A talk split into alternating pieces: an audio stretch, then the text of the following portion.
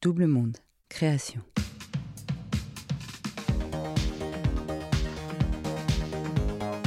En 2020, le terme charge mentale entre dans le dictionnaire.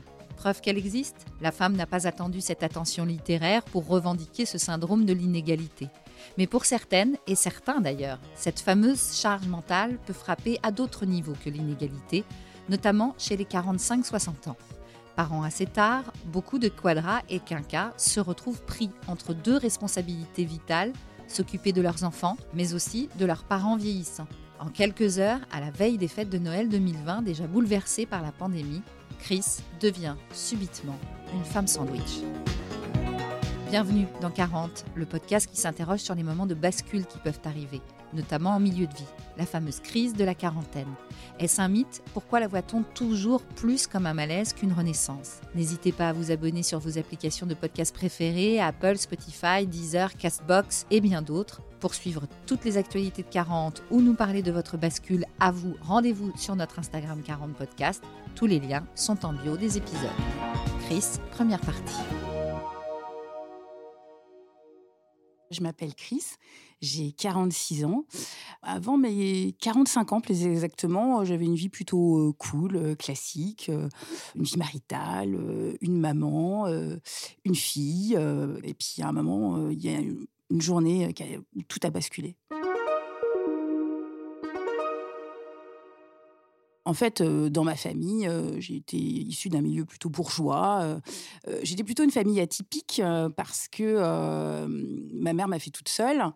Ma mère m'a eu très jeune un amour, un grand amour hein, quand même malgré tout. Et pour la petite histoire, même si vous écoutez ma voix, je suis métisse, donc on se remet dans les années 70. ma mère accouche le 16 novembre 1975. C'était pas prévu. et du coup, mes grands-parents deviennent grands-parents à 46 et 47 ans. Donc voilà comment je suis arrivée assez atypique. Donc, euh, moi, j'ai été élevée par euh, papy, mamie, maman, euh, très entourée, très aimée, dans le 15e arrondissement, dans un grand appartement bourgeois, des études, je ne pas spécialement une super élève, mais bon, moyenne plus. je fais un BTS audiovisuel parce qu'à l'époque, je n'ai pas la télé, donc je suis passionnée de radio et j'écoute comme de ma génération D-Fool, etc. Je me dis, ah, c'est génial, je vais faire la radio. Donc, je fais un BTS audiovisuel et puis au fil des années, je deviens journaliste, animatrice, télé, dans des petites émissions euh, et euh, voix off, voilà, et tout se passe bien. Ma mère euh, joue un rôle très particulier car ma mère m'a élevée seule. J'ai quitté mes grands-parents à l'âge de 6 ans. On a été toutes les deux, donc on a été un duo déjà, voilà. Et surtout, ma mère était, faisait partie de ses premières working girls, où elle a fini sa carrière directeur juridique d'un grand groupe avec la Légion d'honneur travaillait dans l'armement, qui travaillait avec des militaires. Donc ma mère, c'était quelque chose, c'est toujours, elle est là, je pense qu'elle va m'écouter, c'est une femme hyper impressionnante. C'est un pilier, c'est c'est quelqu'un qui impose, quoi. C'est qui gagne très bien sa vie. Donc moi, j'ai toujours voulu essayer de. Évidemment, je l'admirais beaucoup. J'essaie toujours de dire bon, euh, j'ai pas sa smart attitude, donc je vais peut-être, ouais, je vais faire l'audiovisuel. Oui, non. Au début, je, je vais faire du droit comme ma mère. Ah, du droit audiovisuel. Moi, je vais retirer droit. Je vais faire audiovisuel. C'est plus simple parce que c'était un peu compliqué pour moi. Même si elle avait beaucoup d'humour, elle était quand même très, très, très sérieuse, etc. Donc une adolescence, une enfance, mais vraiment avec cette image de mère très forte. Enfin, voilà, elle m'impressionne, quoi. Ma mère, elle est waouh, et je, vois que il n'y a pas d'homme dans ce duo. Donc ça met aussi, euh, comment dire, même dans ma vie intime en disant, euh, est-ce que c'est nécessaire d'avoir un homme dans sa vie? Donc euh, oui, euh, je m'amuse, je papillonne comme de nombreuses jeunes filles. Je me dis bon, euh, c'est pas la peine d'en avoir un fixe. Bon, en avoir quelques-uns en CDD, c'est pas grave. Puis je me dis quand même d'en avoir un en CDI, c'est peut-être mieux. Donc là, du coup, je commence à dire, je suis tellement admirative de ma mère, j'ai envie de faire comme elle. Et puis je me dis en fait, non, c'est pas ça c'est ma vie aussi. Donc j'arrive à prendre quand même mon départ dans ma vie, euh, on va dire, maritale, ma vie de femme, contrairement à ma mère qui est plutôt working girl. Les hommes, euh, ça sert à rien. Enfin, si ça sert, mais pas à t'ennuyer. Enfin bref. Voilà. C'est pour ça que c'était aussi assez impressionnant. Euh, le seul homme qui était là et qui est décédé, où ça a été très dur pour moi, c'était mon grand-père qui avait pris le rôle de mon père et qui était aussi, enfin voilà, c'était en plus c'était l'homme parfait parce que quand même, ce que je l'avais dit à ma grand-mère, moi j'ai vu quand même mon grand-père, il faut se resituer, on est dans les années 60. mon grand-père repassait. ma, grand-mère était chercheuse de CEA qui partait une semaine à l'Antarctique avec le professeur Jouzel, qui est assez connu encore aujourd'hui. Mon grand-père s'occupait de ma mère seul. On est dans les années 60, quoi. Donc, j'avais quand même des grands-parents très modernes. Euh, voilà, aujourd'hui on dit bah, c'est normal, mais moi j'avais cette vision. Donc, pour le coup, effectivement, moi j'avais un modèle de l'homme, euh, un homme euh, parfait. Et donc c'est clair que bon, quand je commençais à papillonner, je vous, il pas si parfait. j'avais un modèle très très haut.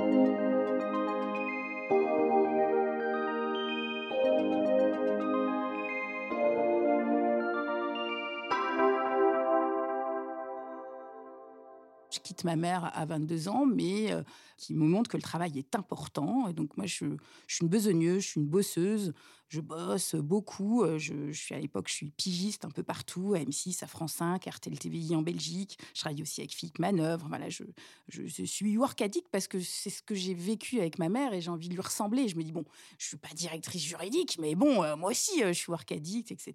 Et elle m'a beaucoup apporté. Elle m'apporte encore, hein, bien évidemment.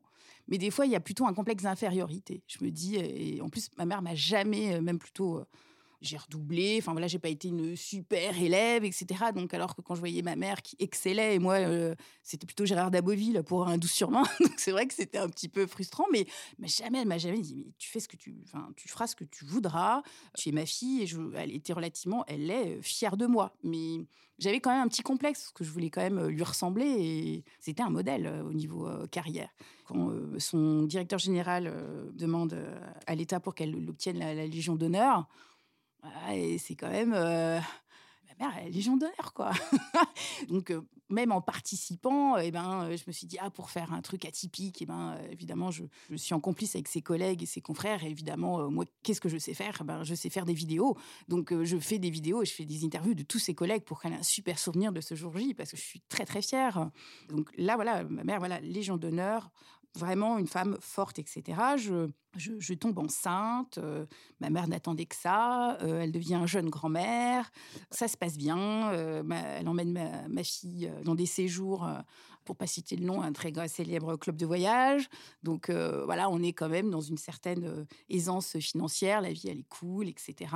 Et tout se passe bien. J'ai encore la chance d'avoir ma grand-mère jusqu'à l'âge de mes 44 ans.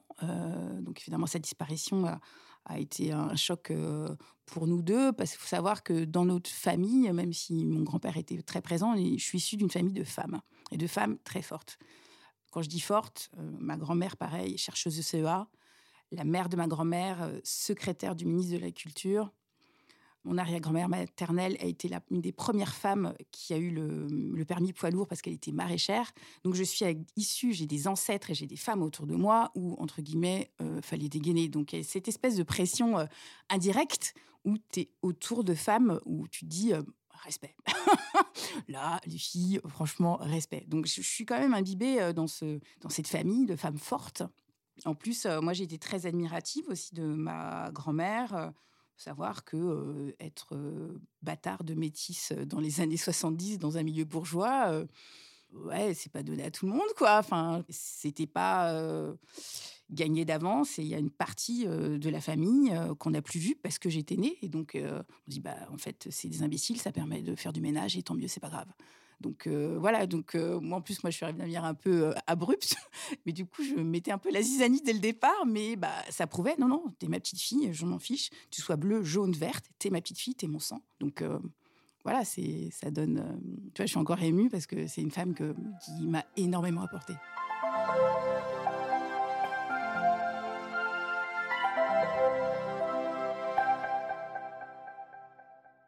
De l'autre côté, euh, de, enfin, on va dire de mes origines africaines, effectivement, euh, bah, on va pas se cacher, c'était tabou en fait. Hein. Il y a eu pas mal de choses où euh, on n'en parlait pas. Du coup, je devais un petit peu creuser à droite à gauche. Là, je devenais enquêtrice parce que bêtement, je voulais savoir à quoi ressemblait mon père. C'est un truc euh, bête et méchant. Bon, j'ai le trait négoride, donc je sais très bien que j'avais son nez. Vu le, nez de ma mère, j'avais pas son nez, donc c'était quand même un petit peu plus simple. Mais euh, je pense, j'ai ressenti un peu comme, euh, comme les enfants adoptés, si tu veux. Bien évidemment, y a, tu juges pas parce que tu manques de rien ni quoi que ce soit, mais tu as juste envie de mettre un visage et il faut se mettre quand même à l'époque. Aujourd'hui, tu as quand même beaucoup de personnes métissées, que ce soit des artistes, etc.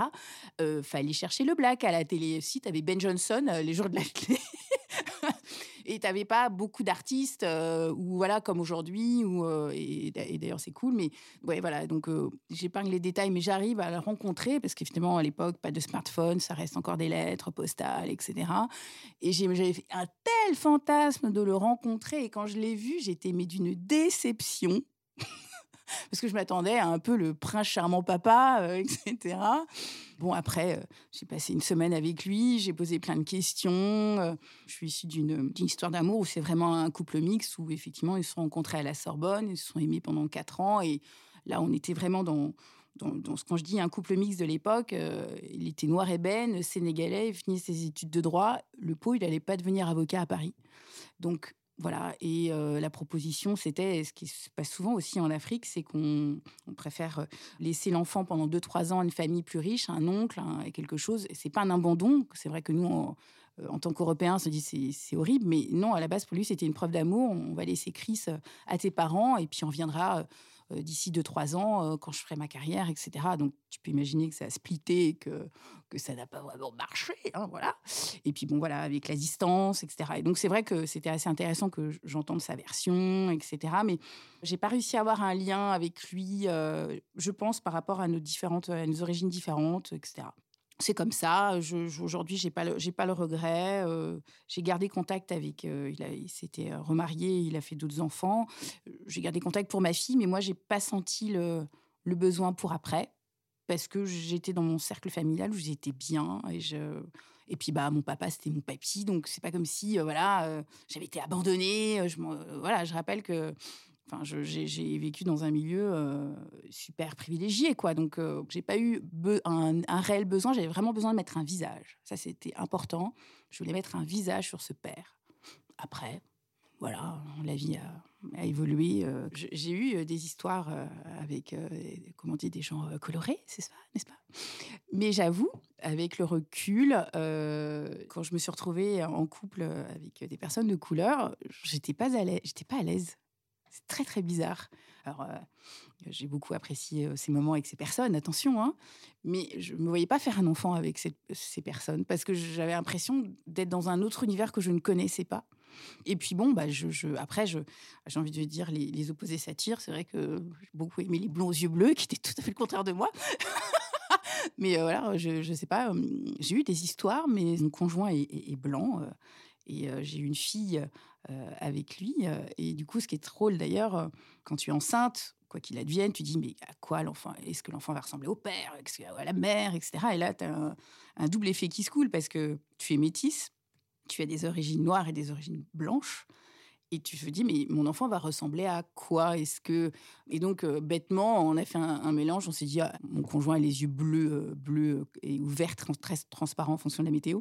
Donc je me dis, bah de toute façon, c'est les yeux marrons qui remportent. Allez hop. Alors les cheveux frisés, parce que moi j'ai les cheveux très très frisés. Bon, comme ça. et, en fait, le jour de l'accouchement, c'est une date très importante, j'accouche effectivement d'une petite fille aux yeux bleus. Elle est rousse et les cheveux raides. Tu peux imaginer la tête que j'ai faite, parce que je ne m'attendais pas du tout, du tout, du tout à avoir une fille rousse. Maintenant, elle est châtain euh, clair, mais je me dis, mais qu'est-ce qui s'est passé? Et là, du coup, la génétique est là. C'est que, bah, en fait, euh, ma grand-mère était blonde aux yeux bleus, et ma grand-mère a eu la chance de rencontrer sa petite fille, donc euh, ma grand-mère m'a dit, c'est bon, la boucle est bouclée, je peux partir. Mon arrière-petite fille me ressemble, alors que quand tu vois ma tête, et souvent, quand justement, quand tu es métissée, et quand j'étais petite, dans les années 70, tu avais beaucoup euh, d'Allemands qui adoptaient des petits Africains. Il faut savoir que mes grands-parents étaient très grands. Ma grand-mère était blonde et mon grand-père était châtain clair, aussi aux yeux clairs. Donc on pensait qu'ils étaient allemands. On leur parlait en allem- allemand en me voyant parce que j'étais avec euh, la, petite, la petite blague là. Donc on me dit Ah, vous l'avez adoptée? Euh, bah, Non, non, c'est ma petite fille. Pareil, on justifie, on justifie. Et c'est vrai que quand je me suis dit enceinte, bon, bah, elle va faire un peu bunga et j'aurais pas besoin de justifier. Bah, tu parles, elle était rousse aux yeux bleus et la boucle est bouclée. Et là, quand je me baladais. euh, dans les supermarchés. Alors, c'est vous la nounou? Non, ce n'est pas moi la nounou. Je dis, mais c'est pas possible. Et du coup, c'est vrai que quand tu es métisse, tu dis, vous me mettez dans quelle case, les gars? Parce que, en fait, je suis pas adoptée, je suis pas la nounou, c'est ma fille. Oui, oui, les noirs peuvent faire des blancs. Déjà, je remercie Yannick Noah parce que on l'a vu avec son fils, parce que sinon, euh, non, non, ça peut faire l'effet inverse. Mais c'est vrai, quand tu es métissée, et je pense aussi en plus dans les années 70, dans le milieu où j'étais, j'étais toujours la seule noire. Et du coup, voilà, 15e, collège, lycée dans le 16e arrondissement. Maintenant, ça va, c'est quand même relativement métissé aujourd'hui, mais j'étais toujours la seule noire, la seule métisse, etc. Donc, et même y compris quand je faisais de la télévision, des fois, on demandait à ma mère ah bon, mais c'est ta fille, c'est bien d'assumer une fille métisse, tu vois les mots assumer. Ma mère dit mais j'ai pas assumé, c'est ma fille. et tu te retrouves et pourtant c'est pas spécialement des gens racistes hein, qui disent ça, mais c'est tout c'est beaucoup plus. Enfin, bref, c'est toujours perturbant. En tout cas, voilà. Donc, euh, effectivement, le jour où j'accouche, 23 euh, décembre 2009, euh, d'une petite fille rousse, voilà. Et il y a cet environnement. J'ai encore ma grand-mère. J'ai aussi ma belle-mère qui fait partie aussi de notre vie parce que mon conjoint, euh, sa mère aussi, elle l'a élevé seule, donc euh, les femmes sont fortes et, du coup, euh, voilà. Et en plus, j'ai fait une fille, donc. mais j'avoue, quand j'étais enceinte, je voulais avoir absolument une fille parce que si j'avais été un garçon, j'avais pas de repère. Et donc là, d'avoir une fille, je connaissais les codes, je connaissais comment ça marche, comment ça marchait. Donc voilà, donc ce chemin faisant, notre fille grandit, on achète un appartement avec mon Jules, le truc classique. Je décide aussi d'abandonner l'audiovisuel pour me reconvertir en tant que quadra. Hein, ça, je pense que voilà, c'est nécessaire. Donc, je, reprends mes études à 40 ans. Ma fille va bien. Euh, ma mère travaille encore. J'ai encore ma petite grand-mère. Donc, euh, à ce moment-là, euh, c'est la kiffance, comme dirait ma fille. Et puis arrive le 23 décembre 2020. C'est une date très importante pour moi parce que c'est l'anniversaire de ma fille. Donc c'est le jour où je suis devenue mère. Et puis bah, cette année-là, euh, je suis devenue la mère de ma mère en l'espace de quelques heures. Et là, je suis devenue sandwich. À suivre.